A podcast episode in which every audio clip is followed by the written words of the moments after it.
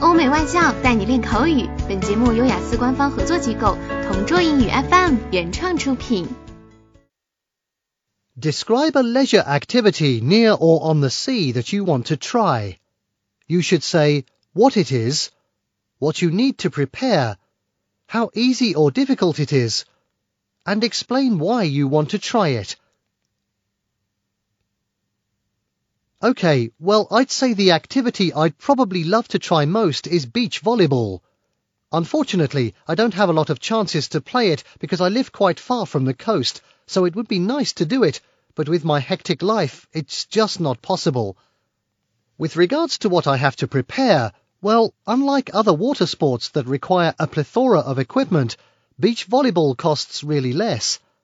Just a nice ball, a net and a bunch of loved ones to play with, I can already play this fun game with them. The reason why I want to give it a shot is that it's just so fun, especially jumping around in the sand.